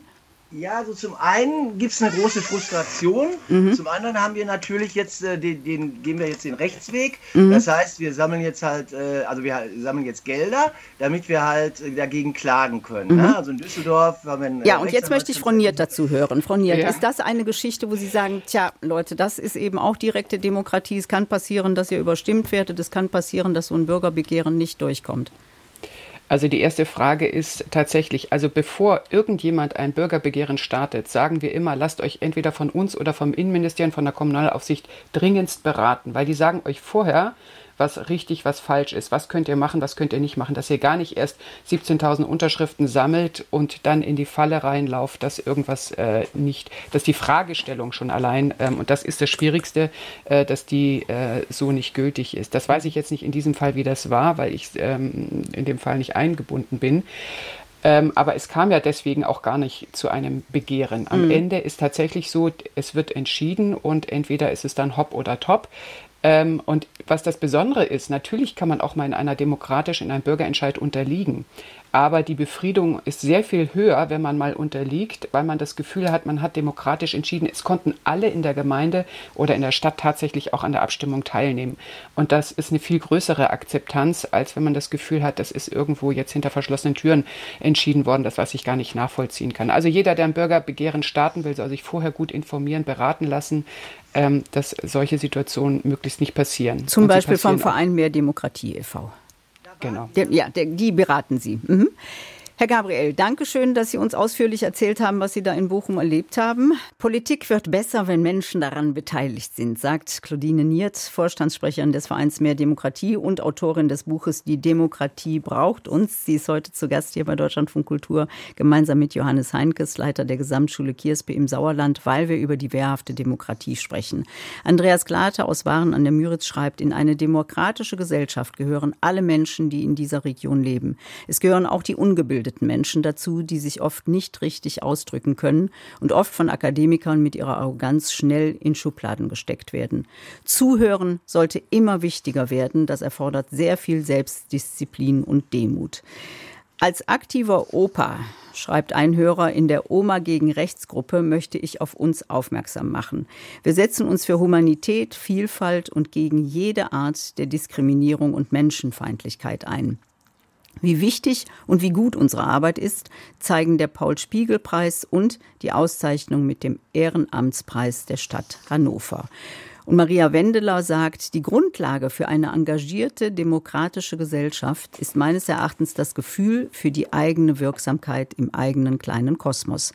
Bei Kindern anzusetzen ist extrem wichtig, aber auch viele Erwachsene, die mitten im Leben stehen, sind gegenüber ihren eigenen täglichen Herausforderungen hilflos, stecken in einer Sackgasse und fühlen sich ohnmächtig. Unser gemeinnütziger Verein Zeitleben bietet deshalb kostenfreie Coachings für Menschen mit geringem Budget an. Dankeschön für diese Mails, diese Anregungen, diese Tipps. Und wir gehen zu Stefan Brüne nach Berlin. Schönen guten Morgen, Herr Brüne. Guten Morgen. Wie ist Ihre Ansicht zur wehrhaften Demokratie? Was machen Sie? Engagieren Sie sich ehrenamtlich? Sind Sie Parteimitglied? Ich äh, war Parteimitglied im Moment nicht, weil ich beruflich Ach. sehr stark eingebunden bin. Okay. Darf ich fragen, welche Partei es Ihnen angetan hatte? Die Grünen. Aha. Das waren die Grünen. Aber da sind Sie raus, weil Sie gesagt haben, ich habe zu wenig Zeit, um mich da wirklich aktiv einzubringen, so dass es mich selber auch noch befriedigt. Ja, ich war tatsächlich richtig auch im ähm, Kreistag aktiv, war mhm. Mitglied des Kreistages. Und durch verschiedene persönliche Veränderungen ähm, schaffe ich das jetzt gerade momentan nicht. Wie machen Sie es jetzt, wo Sie nicht mehr in der Partei sind, sich trotzdem einzubringen? Naja, einerseits, dass ich viel diskutiere mit Freunden, aber auch in, ähm, im Beruf, und immer wieder gucke, dass Menschen die Möglichkeiten haben, sich auch zu äußern. Mhm. Und äh, mir geht es so, dass ich immer richtig sauer werde, wenn ich auf Prozesse stoße, die so pseudodemokratisch sind. Also man wird gefragt, möchte, soll seine Meinung geben, vielleicht auch mitentscheiden. Am Ende sind aber die Strukturen so, dass man nicht mitentscheiden kann. Das passiert zum Beispiel bei, fällt mir jetzt gerade spontan ein, gelegentlich bei so Mitarbeitervertretungen ne, in Firmen. Die, genau, MAF, das die, ist die dürfen immer was sagen und dann ja, genau. das ist also der wirtschaftliche Bereich, finde ich, ist da ein ganz großer Bereich, wo wir ein ganz großes Demokratiedefizit haben. unsere Wirtschaft ist halt noch so organisiert wie, ich sag mal, fast zu Kaisers Zeiten. Da gibt es wenig wirklich echte demokratische Mitbestimmungsgremien. Also im Ende entscheidet die Aktionäre oder der Aufsichtsrat und die Mitarbeitervertretung darf gehört werden und hat eine Stimme, aber auch nur eine Stimme. Mhm. Und äh, in dem Zusammenhang könnte ich mir vorstellen, sind Sie ganz angetan von dem, was Johannes Heinkes da in der Gesamtschule Kiersbe veranstaltet, im Sauerland, indem er 1250 Schülerinnen und Schülern Demokratie beibringt. Jein. Jetzt naja, bin ich, ich gespannt. Hab, ich habe eine Zeit lang tatsächlich als Referent für schulbezogene Arbeit in Sachsen-Anhalt und Thüringen gearbeitet und habe es bei meinen eigenen Töchtern auch erlebt, dass in Schulen dann auch so Prozesse laufen. Ich möchte ein Beispiel geben. In der Schule meiner Tochter musste ein neuer Direktor bestimmt werden. Da sind zwei Schulen fusioniert. Und die Gesamtkonferenz wurde zwar gehört, sollte darüber entscheiden, hatte aber eigentlich kein Mitbestimmungsrecht. Und am Ende hat das Kultusministerium entschieden. Und dann kommt noch hinzu, dass in der Gesamtkonferenz die Mehrheitsverhältnisse in Sachsen-Anhalt zumindest so organisiert sind, dass die Lehrer immer die Eltern und die Schüler überstimmen können. Und das ist für mich wieder auch so ein Beispiel von Pseudodemokratie. Also man darf, man wird gehört, aber im Endeffekt hat man keine Entscheidungsmöglichkeiten. Herr Heinkes. Ja, da bin ich ganz äh, bei Herrn Brüne, was das Letzte angeht, was er gesagt hat. Ähm, so funktioniert das Ganze nicht. Es gab äh, in Nordrhein-Westfalen, ähm, ich glaube vor 15 Jahren, auch noch ein Schulgesetz, wo die Lehrer immer bei entscheidenden Fragen die Mehrheit hatten. Ähm, das ist aber nicht mehr so, sondern äh, ist ähm, mittlerweile paritätisch, wie ich eben schon gesagt habe. Und wenn man denn der Schulkonferenz die Möglichkeit eröffnet, den Schulleiter zu wählen, äh, dann kann das auch wirklich nur funktionieren, wenn man sie ernst nimmt und sie tatsächlich Entscheidungsmöglichkeiten hat. Das ist in unserem Bundesland dann auch anders gewesen.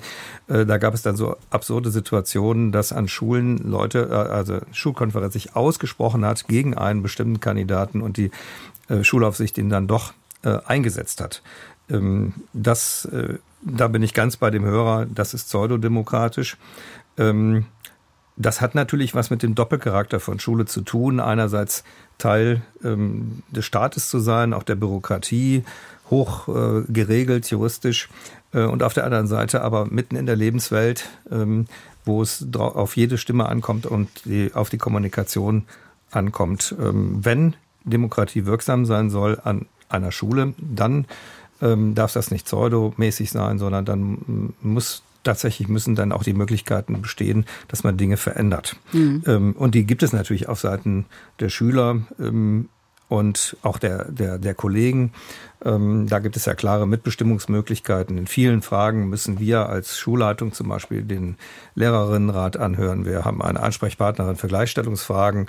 wir können da nicht äh, allein herrschen. Herr ähm, Brüne, wenn wir jetzt über den Schulhorizont hinaussehen, was halten Sie so von allgemein von der Forderung nach mehr direkter Demokratie, also mehr Volksabstimmungen, mehr Bürgerbegehren, so wie äh, Claudine Niert das favorisiert? Ja, ich sehe das ein bisschen zwiespältig. Also ich glaube, es ist gut, wenn es mehr Bürgerbegehren gibt, aber gleichzeitig ist es ja so, dass ich als Bürger ich kann nicht Fachmann in allen Bereichen sein. Also ich bin auch manchmal ganz froh, dass Menschen, die sich in ein Thema reingearbeitet haben, dann auch die Entscheidung treffen, trauen können. Dafür gibt es ja die Stellvertreterdemokratie, die wir haben. Und trotzdem, also die Bürgerräte im Bundestag finde ich eine sehr super Idee. Das sollte auf, auf allen Bereichen eigentlich geben. Und ähm, Volksentscheide oder jetzt, wenn ich an Berlin denke, Volksentscheide, wo es um die Enteignung von großen Wohnungsunternehmen geht, wie Franz, Frau Giffey sich dagegen wehrt, quasi das umzusetzen. Also entweder gibt man die Möglichkeit, dass es ein Volksentscheid ist und dann passiert auch was, oder man gibt die Möglichkeit nicht und sagt, es lässt sich mit dem Grundgesetz nicht vereinigen, dann mhm. ist das auch in Ordnung. Aber wenn, wenn so ein Volksentscheid angegangen wird, dann muss der auch eine Wirkung haben. Von hier, äh, Herr Brüner hat gerade diesen wichtigen Satz gesagt, er ist nicht für alles Fachmann. Wir, wir, sind alle nicht für alles Fachmänner und Frauen. Äh, fürchten Sie eigentlich nicht so eine, so eine Überforderung? Also, dass man Leute auch manchmal, dass man denen vielleicht ein bisschen viel zumutet, wenn man sagt, ihr müsst oder könnt ständig über irgendein Phänomen mit abstimmen? Also ich würde mich mal freuen, wenn wir genau in den Zustand kämen, dass wir wirklich überfordert sind. Nein, ich nehme genau wahr, dass wir unterfordert sind. Es ist völlig richtig, die repräsentative Demokratie ist unsere starke Demokratie und es ist völlig richtig, dass wir die meisten Aufgaben delegieren. Das sehe ich genauso wie Herr Brüne. Ich bin heilfroh, dass die Politiker und Politikerinnen sich tagtäglich Gedanken machen, über die ich mir keine Gedanken machen muss. Aber es sind eben ganz wenige wesentliche, manchmal sehr weitreichende Entscheidungen, wo die Bürgerinnen und Bürger doch das Bedürfnis haben, bitte fragt uns, bitte bezieht uns mit mit ein. Und wir stellen fest, wenn jemand gefragt wird, dann wendet er sich schlichtweg einfach nicht ab, sondern setzt sich auch mit der Frage auseinander. Und das ist das ein wichtiger Teil in der Demokratie. Mündige werden wir jeweils in der Sachfrage, in der speziellen. Das heißt, wir kriegen eine Frage gestellt, von der wir vorher noch keine Ahnung hatten, haben und dann bilden wir uns in einem äh, Meinungsbildungsprozess ein Urteil. Und das ist demokratiebildend. Und je weniger wir das machen, desto schlechter steht es eigentlich um unsere Demokratie. Das heißt, wir können genau diesen Meinungsbildungsprozess nicht immer woanders hin delegieren, sondern wir müssen den auch bei uns führen. Und eine zweite Weisheit, denke ich, gehört mit zur Demokratie. Es kann nicht immer sein, dass ich es besser weiß als alle anderen. Ähm, und das ist ein Problem, wie wir mit Informationen umgehen. Wir suchen uns natürlich immer gerne die Informationen und lesen die Artikel äh, und die Dinge im Internet, die eigentlich unsere eigene Meinung bestätigen. Und da muss man sich selber mal auf die Schliche kommen und mhm. sich mal fragen, wann habe ich eigentlich das letzte Mal meine Meinung geändert? Und in der Regel ändern wir die eigentlich, wenn wir mit Menschen sprechen, von Angesicht zu Angesicht, äh, von denen wir was halten, die uns wirklich einen Gedanken äh, äh, entgegenbringen oder uns selbst hinterfragen oder mhm. uns mal in Frage stellen, dann sind wir mal bereit, vielleicht auch ein Stück weit an unserer Identität äh, was zu verändern und auch mal eine andere Position mit aufzunehmen. Wir haben mit Stefan Brüne gesprochen von Ohr zu Ohr. Ich danke Ihnen für diesen Anruf aus Berlin. Wir sprechen heute über die wehrhafte Demokratie, zu der Walter Nägele eine Mail geschickt hat. Nach meiner Erfahrung aus 40 Jahren Kommunalpolitik liegt es nicht an dem Mehrheitsverhältnis von Jüngeren und Älteren, sondern vielmehr am zu geringen politischen Engagement der unter 50-Jährigen in den Kommunen. Schon ein oder zwei aktive Jüngere im Gemeinderat könnten die politische Agenda und die sich daraus ergebenden Entscheidungen verändern, wenn es sie denn gäbe. Eine Politikbegeisterung wie in den 70er Jahren des letzten Jahrhunderts für die SPD und die Friedenspolitik Willy Brandts oder in den 80ern mit der Entstehung der Grünen Partei ist nicht mehr vorhanden. Dabei hätten die politischen Parteien ein essentielles Interesse daran, Jüngere anzuziehen, um nicht zu überaltern, wie es in den letzten 30 Jahren geschieht. Claudine Niert, Vorstandssprecherin Entschuldigung, des Vereins Mehr Demokratie und Johannes Heinkes, Leiter der Gesamtschule Kiersbe. Was sagen Sie zu dieser Mail? Also, dass diese Politikbegeisterung ja anscheinend schwindet. Dazu passt übrigens auch eine aktuelle Umfrage, der zufolge 30 Prozent der Deutschen der Ansicht sind, dass wir in einer Scheindemokratie leben. Wie erklären Sie sich das, Frau Niert? Ja, die, Zahlen sind wirklich ähm, frappierend zu sehen, wie, wie viele Menschen inzwischen an der Demokratie zweifeln. Also weltweit kann ich auch sagen, vor zehn Jahren hat die Hälfte der Weltbevölkerung in einer Demokratie gelebt. Heute, zehn Jahre später, sind es nur noch 30 Prozent. Das heißt, 70 Prozent der Menschen auf der Welt leben nicht mehr in einer Demokratie, sondern eher in autokratischen Strukturen. Und das eigentlich bei einer Situation, wo die Menschheit zunehmend danach strebt, nach Freiheit, nach Selbstbestimmung, nach Unabhängigkeit. Also das sind wirklich Phänomene, gerade auch in Deutschland, wo wir immer sagen, wir haben noch eine der stabilsten und stärksten Demokratien weltweit. Wir sind für viele Vorbild. Und deswegen müssen wir auch gerade dieses Problem jetzt angehen, denn wir sind eben Vorbild für andere. Und wenn wir das Problem lösen, dass wieder das Vertrauen in die Demokratie wächst, dann haben wir einen großen Schritt gemacht. Und ich denke, ähm, das Vertrauen in die Demokratie kann nur durch zweierlei Dinge wachsen. Das eine ist durch Transparenz. Also wie werden Entscheidungen gefällt? Wie werden Gesetze geschrieben? Wer hat wann wo was eingebracht? Und das Zweite ist, wie werden Menschen daran beteiligt? Je mehr wir Menschen daran beteiligen und sie das Gefühl haben, auch wirklich, es wird nicht über ihren Kopf hinweg entschieden, desto mehr ähm, äh, stärkt man das Vertrauen in die Demokratie. Und jetzt zur Kommunalpolitik. Ähm, die Zeiten haben sich natürlich massiv geändert seit den 70er Jahren. Wir werden tagtäglich bombardiert mit allem Möglichen, was wir tun und machen und lassen sollen. Ähm, ich merke selbst in der eigenen Gemeinde oder in den Gemeinden ja auch in Schleswig-Holstein, davon haben wir immerhin über 1100, ähm, wenn es ruhig ist, geht man davon aus, es läuft alles. Ich muss nichts machen. Aber wir merken immer dann, wenn etwas nicht klappt, dann wird es laut und dann wird man darauf aufmerksam. Ich habe vielmehr den Wunsch, direkt angesprochen zu werden. Also wenn mhm. in der Gemeinde oder in der Stadt wirklich Hilfe gebraucht wird, weil wir zu viele Geflüchtete haben, wenn irgendwie in der Pandemie Not an Mann ist, wenn irgendwas gemacht werden soll oder tatsächlich man soll in die Gemeindepolitik gehen, sprecht mich direkt an und sagt mir genau, warum ihr mich jetzt braucht und warum gerade mich. Und genau das mache ich auch mit Jüngeren. Ich spreche jetzt Jüngere an und sage, wenn ihr wirklich was tun wollt, es geht um eure Zukunft, dann geht jetzt vier oder fünf Jahre in einen Gemeinderat und äh, versucht wirklich für die Dinge einzustehen, die euch wirklich am Herzen liegen. Mhm. Und Kerstin, das ist vielen gar nicht bewusst. Kerstin Glische ruft uns an aus der Nähe von Bremen. Guten Morgen, Frau Glische. Guten Morgen, hallo. Äh, herzlich äh, willkommen alle hier in der Runde. Das ist ja ein sehr interessantes Gespräch. Ich freue mich, dass das auf die Agenda gekommen ist. Ich selbst bin seit etwas mehr als über einem Jahr hier in der Lokalpolitik aktiv und sitze seither für die Grünen im Gemeinderat und auch im Ortsrat hier in Fischerhude und erlebe auch in den Gesprächen mit den Bürgern äh, tatsächlich ganz viel Frust bei den Bürgern. Einerseits ist es, finde ich, sehr einfach eigentlich, sich aktiv äh, politisch zu engagieren. Man muss natürlich einen erheblichen Zeitaufwand betreiben, um das alles zu schaffen neben der Arbeit. Das schreckt, glaube ich, viele Jüngere ab. Aber das Engagement selbst ist, finde ich zumindest, relativ niedrigschwellig, egal bei welcher Partei. Ich persönlich sitze für die Grünen hier im Gemeinderat und äh, fühle mich da eigentlich auch wohl und gut aufgehoben.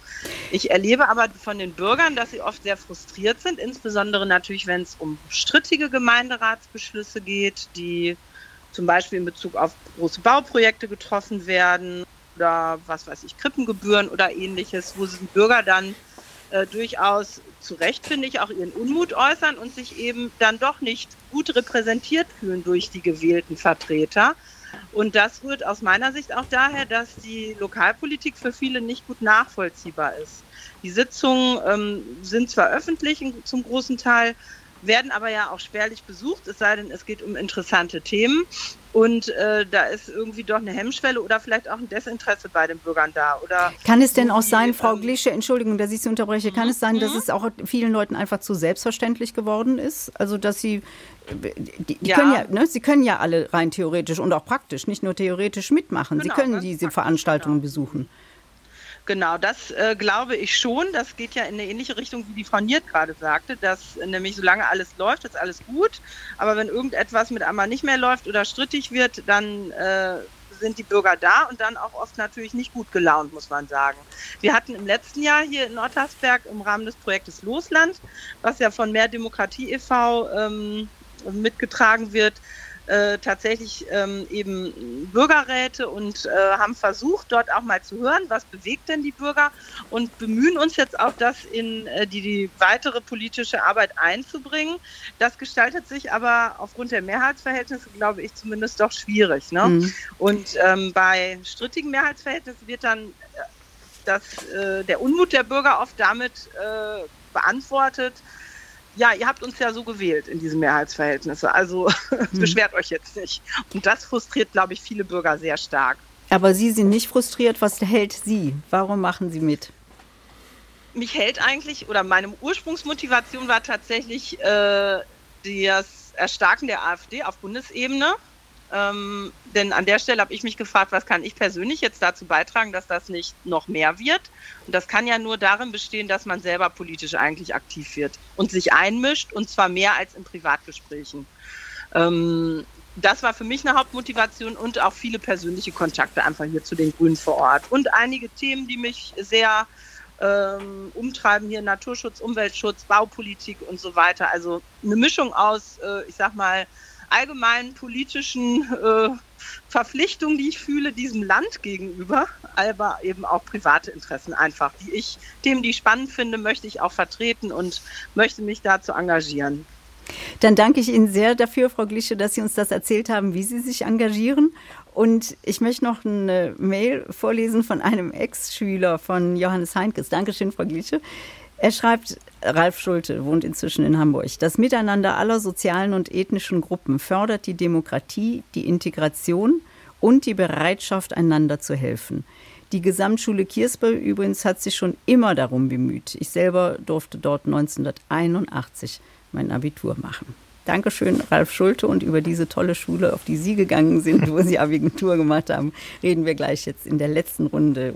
1250 Jungen und Mädchen gehen zur Gesamtschule Kierspe im Sauerland, deren Leiter Johannes Heinkes heute mit der Künstlerin Claudia Niert, Claudine Niert mein Gast ist bei Deutschlandfunk Kultur. Und für viele dieser Kinder und Jugendlichen, Herr Heinkes, ist ihre Schule die erste und auch die einzige Institution, die die Werte unserer Demokratie vermittelt, weil die Kinder zu Hause anders aufwachsen. Jedes zweite Kind hat einen Migrationshintergrund an ihrer Schule. Was machen Sie eigentlich, wenn Eltern sich beschweren und sagen, eure Werte sind nicht unsere Werte? Ähm, gehen wir erneut ins Gespräch. Äh, andere Möglichkeiten haben wir ja nicht. Wir versuchen, ähm, unsere Standpunkte zu vermitteln, unser Programm, unser Konzept zu verdeutlichen, äh, verweisen wenn es nicht mehr anders geht, auf die Grundlagen. Das sind die Spielregeln, die durch unsere Verfassung gesetzt werden. Dazu gehört dann auch eben die Schulpflicht. Ähm, und dass wir ähm, uns orientieren an der Grundlage unseres Zusammenlebens, denn in Deutschland leben 80 Millionen Menschen, die einander fremd sind ähm, und die müssen miteinander versuchen auszuhandeln, dass sie zusammenleben können. Mhm. Und das setzt voraus, dass man die Grundrechte akzeptiert, dass man vor allen Dingen sich in Toleranz übt. Und ähm, wenn man dann eine, anderen, eine andere Kultur im Hintergrund hat oder andere religiöse Überzeugungen, vielleicht auch fundamentalistische Art, ist das in der Tat nicht immer einfach. Also nehmen wir mal jetzt die Einstellung zu Diversen zum Beispiel. Da ist ja schon mal Konfliktpotenzial drin. Was machen Sie, wenn da so eine religiöse Gruppe ist, die Gruppe, Gruppe XY, die sagt, das lehnen wir total ab? Ja, ähm, wir stehen vor der Herausforderung, da eine Balance zu finden. Wir haben eben darüber gesprochen, Demokratie lebt davon, zuzuhören, ähm, Verständnis zu haben, von Empathie. Ähm, gleichzeitig ähm, habe ich aber gerade auch verdeutlicht, äh, gibt es dafür Grenzen. Ähm, und wir beziehen Stellung und haben klare, eine klare Werthaltung. Wir sind eine bewusst eine Schule, eine sehr liberale Schule, eine äh, Schule, die bunt ist, die sehr divers ist. Ähm, und das Schlimmste, was passieren kann, ist, dass man Themen tabuisiert innerhalb des pädagogischen Schonraums, Schonraums Schule. Mhm. Und deswegen ist es natürlich ganz wichtig, dass man dennoch an die Einstellungen der Schüler kommt. Das heißt, ich kann auf der einen Seite, was wir auch gemacht haben, ähm, hat sich bei uns an der Schule eine kleine Selbsthilfegruppe von Kindern und Jugendlichen gegründet, vom sechsten bis zum 13. Schuljahr, die selber eben auf dem, in der Identitätsfindung sind und sagen, ähm, ich bin in einem anderen Geschlecht aufgewachsen, als ich mich eigentlich fühle zum Beispiel. Und dann haben wir eine, als Reaktion zum Beispiel dann Toiletten für Menschen eingerichtet, die eben nicht mehr nach den traditionellen binären Geschlechtern ähm, strukturiert ist. Mhm. Das ist das eine. Auf der anderen Seite gibt es dann eben auch viele Kinder, die sagen, das ist total verwerflich, das ist Sünde, ähm, das ist nicht in Ordnung, ähm, die bis hin zu auch zur Aggression, nicht, die über die verbale Aggression hinausgeht. Und äh, da müssen wir dann, wenn so etwas passiert, natürlich sofort Flagge, Flagge zeigen. Da gibt es dann auch gegebenenfalls Schulordnungsmaßnahmen. Also Aber da ist dann schon auch Robustheit gefragt. Selbstverständlich, ja. Also wir sind eben, wie der Titel ihrer, äh, ihres Jahresprogramms ja heißt, eine wehrhafte Demokratie. Und das gilt auch für die Schule. Wir haben aber als probates Mittel natürlich erst einmal nur den merkwürdig äh, zwanglosen Zwang des besseren Arguments im Unterricht. Die Schüler formulieren ihre Positionen und dann ist es wichtig, dagegen zu halten und sie auch, auch die, ähm, argumentationsfähig zu machen. Christine Reimann ruft uns an aus Freising. Guten Morgen. Guten Morgen. Ähm, guten Morgen. Wir haben in Freising ähm, um die Kinder schon an die Demokratie heranzuführen, haben wir einen Arbeitskreis gegründet für Kinderbeteiligung, in dem wir Eltern oder Sozialpädagoginnen, die in verschiedenen Einrichtungen arbeiten, die Kinder zu motivieren an die, ähm, an die Demokratie oder dass sie im Stadtteil ähm, aktiv werden und den Stadtteil erkunden und dadurch merken, sie können was bewegen. Also wir haben die Stadt im Boot, ähm, die Stadt Freising, der Bürgermeister und die Stadträte und wir wollen schauen, dass die Kinder in ihrem Stadtteil Dinge ähm, bemerken am Spielplatz oder Stolperfallen, ähm, kein ähm, Zebrastreifen vorhanden. Und wenn sie selber das ähm, bemerken, dass das schwierig ist, dass wir das dann tatsächlich ähm, aufgreifen und ähm, weitergeben an die ähm, Stadtverwaltung, dass das dann vielleicht geändert wird. Mhm. Genau. Und die Kinder machen begeistert mit, also zum Beispiel bei der Spielplatzgestaltung, also dass sie sagen, genau, das und das fehlt uns. Tatsächlich in den Kinderschuhen. Ähm, das ist ein Projekt, das läuft auf drei Jahre und ähm, wir ähm, Genau, wir versuchen das auf alle Fälle. Wir haben jetzt einen ähm, Hort, der mitmacht, die auch schon Kinderrunden in der, im Hort äh, machen, wo die Kinder im Hort selber schon beteiligt werden. Und ähm, diesen Hort werden wir versuchen mit einzubinden, dass das weitergeht. Ähm, dass die Kinder wirklich und alle Kinder, also wir haben Kinder mit ähm, Handicaps, wir haben Kinder mit Migrationshintergrund im Blick. Also wir versuchen das tatsächlich auszuweiten für alle, dass die Kinder das mitkriegen und dann vielleicht irgendwann in den Jugendstadtrat reinwachsen. Ja. Genau. Also auch so eine sehr eindrucksvolle Graswurzelarbeit, die Sie da in Freising machen. Wird ja. die von allen gleich gut angenommen oder gibt es Kritik? Also es, wir haben natürlich ähm, Orte, wo wir wissen, die arbeiten schon mit ähm, Kinderrunden oder Kinderbeteiligung im Hort, die wir jetzt erstmal bevorzugt fragen, wo die Kinder das schon ein bisschen mitkriegen. Ähm, in der Nachmittagsbetreuung und dann aber ähm, auch ein Projekt an der Mittelschule, was jetzt ähm, losgeht, wo die Kinder jetzt auch schon seit, seit Schulanfangsbeginn dieses Jahres ähm, da reinwachsen. Und da ist tatsächlich eine spürbare ja, Enthusiasmus da. Hm. Und das ist eine Mittelschule, also wo wir auch wirklich ähm, niedrigschwellig arbeiten, genau. Dankeschön, dass Sie uns an diesem Enthusiasmus haben teilhaben lassen. Das ist ein schöner Schluss für unsere Sendung zur wehrhaften Demokratie. Dankeschön, Christine Reimann. Und ich würde gern die letzte Minute, äh, Claudiniert, noch nutzen, um Ihre Kunst der Begegnung, die Sie ja im Angebot haben, kurz noch zu beschreiben. Worin besteht das Angebot? Naja, Demokratie ist das äh, Versprechen der größtmöglichen Zufriedenheit und äh, solange die noch nicht erreicht ist, müssen wir viel Kreativität einbringen, um die Demokratie auch weiterzuentwickeln. Das heißt, ich komme eigentlich auch aus der Kunst. Ich gucke mir das Ganze auch mit einem kreativen Blick an und äh, mein Interesse ist es tatsächlich, die Elemente zu erfinden oder zu bilden, die uns in der Demokratie fehlen. Und eins unserer jüngeren Projekte bei Mehr Demokratie ist tatsächlich Sprechen und Zuhören. Da kann sich jeder auf der Website eintragen und kann an diesem Format Sprechen und Zuhören teilnehmen. Denn wir sind momentan immer krisengeschüttelt und manchmal braucht man einfach jemanden zum Reden oder man muss auch die Position der anderen hören, kann da einen Abend online daran teilnehmen und ähm, das sind Formate, die entstehen aus der Kreativität. Annette Rostek hat das Schlusswort heute. Nach jahrelanger praktischer Arbeit im Tierschutz, schreibt sie, mit freilebenden Katzen haben eine Kollegin und ich uns entschlossen, politisch aktiv zu werden. Wir haben einen Flyer zur Aufklärung entworfen, dabei Unterstützung von allen Tierärzten der Stadt, großen Tierschutzorganisationen und der örtlichen Jägerschaft geholt. Wir konnten es vor Freude kaum fassen. Ein Jahr Vorarbeit und unser Anliegen ist im Rat einstimmig angenommen worden. Es gibt nun in Braunschweig ein Kastrationsgebot für Freigängerkatzen, um der unkontrollierten Vermehrung vorzubeugen. Wir können uns alle einbringen, man muss nur aktiv werden. Das sind die Schlussworte zum Thema wehrhafte Demokratie heute im Gespräch von Deutschlandfunk Kultur. Ich bedanke mich bei allen Hörerinnen und Hörern, die angerufen haben, die mitgemacht haben. Und ich bedanke mich natürlich bei Claudine Niertz, der Autorin des Buches Die Demokratie braucht uns und beim Schulleiter Johannes Heinkes aus dem Sauerland. Vielen Dank.